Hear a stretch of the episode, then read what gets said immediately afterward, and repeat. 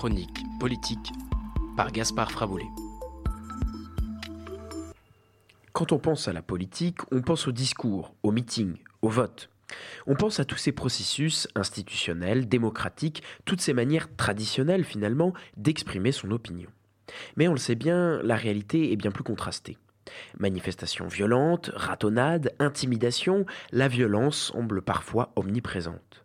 Mais ce n'est pas nouveau, et ce depuis que la politique tente de définir la loi de la cité. On a parfois l'impression que la violence est presque devenue constitutive de la politique, qui guette chaque débat, chaque décision, parfois chaque vote. Dans cette chronique, tu reviens, Gaspard, sur cette histoire d'amour détestable entre la politique et la violence. Ferme ta gueule. Voilà, comme ça, le ton est donné. Ces mots du président du Sénat, Gérard Larcher, ont particulièrement choqué. Donné en réponse à un tweet de Jean-Luc Mélenchon, il est l'illustration de la violence en politique. Dérapage contrôlé du troisième personnage de l'État, ces simples mots sont bien plus qu'un énervement. Ils sont le symbole d'une rupture du plafond de verre de violence, ici verbale, en politique. Mais ne croyez pas que je vais laisser filer Jean-Luc Mélenchon. Au contraire, comment parler de violence politique sans parler du chef de la France insoumise? Si le président du Sénat a réagi de la sorte, ce n'est pas pour n'importe quoi, sans pour autant justifier son dérapage. Quelques jours auparavant, le leader du parti d'extrême gauche avait dit dans son tweet Rutel Krief, manipulatrice, réagissant à un échange tendu entre son poulain, Manuel Bompard, et la journaliste de LCI. Une vague de haine s'était alors déversée sur Rutel Krief. Et comme si cela ne suffisait pas, le caractère antisémite est venu remuer le couteau dans la plaie. La journaliste est juive et le patron de LFI a tendance à avoir des positions très critiques vis-à-vis d'Israël, derrière ce que d'aucuns considèrent comme un antisémitisme caché. Face à ce mélange explosif de haine et d'antisémitisme, Ruth Elkrief a été placé sous protection policière. Mais Jean-Luc Mélenchon n'en est pas à son coup d'essai. Régulièrement, il provoque la classe politico-médiatique par des discours chocs. Après l'attaque du Hamas, lui et tout son mouvement avaient refusé de reconnaître le Hamas comme terroriste. Mais là où le leader de la France insoumise se révèle particulièrement doué, c'est quand il s'agit d'appeler au calme. En 2005, lors des émeutes urbaines, il avait encouragé un retour à la tranquillité. Mais sa position de responsabilité a mis moins de 20 ans à partir, en juin dernier, lors des émeutes, il avait dit sur Twitter les chiens de garde qui nous ordonnent d'appeler au calme, en parlant des responsables politiques, qui lui demandaient d'user de son grand pouvoir d'influence pour stopper cette violence. Que nenni, par ce tweet, il a soufflé sur des braises ardentes et a presque encouragé la révolte à l'insurrection par la violence. Et c'est ça aussi un des aspects pervers de la violence en politique, c'est une forme de violence par omission qui refuse de condamner en refusant d'appeler à un retour à la normale, en encourageant le déchaînement de violence du peuple. Hein. L'adage populaire ne dit-il pas que celui qui fait le mal n'est pas tant celui qui le commet que celui qui le laisse faire? Ah, tout à fait, Henri. Hein. Il y a des moments où la violence est directe, que ce soit par les mots, par les points entre élus. Mais il y a des fois bien plus courantes où cette violence est cachée, discrète, mais très facilement compréhensible par les partisans. C'est le trop célèbre extrait de Jean-Marie Le Pen où en campagne pour sa fille, Marie de pas une autre, écoutez.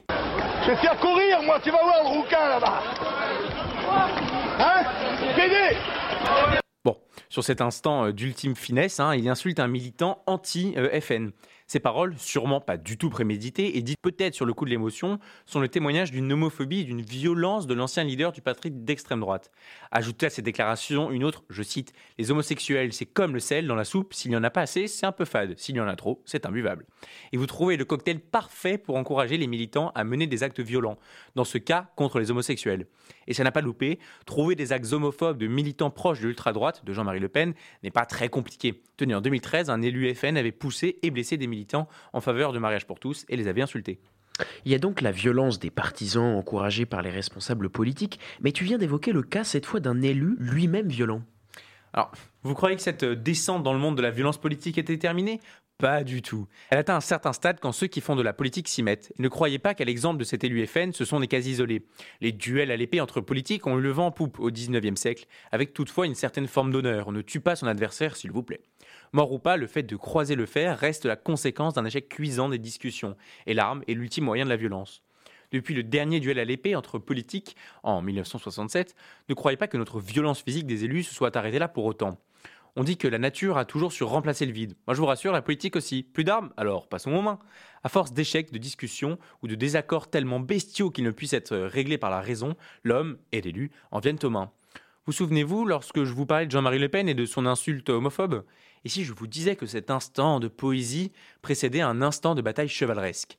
En sortant de sa voiture, le président du FN et ses gardes du corps se jettent dans une manifestation contre leur venue et assènent des coups de poing.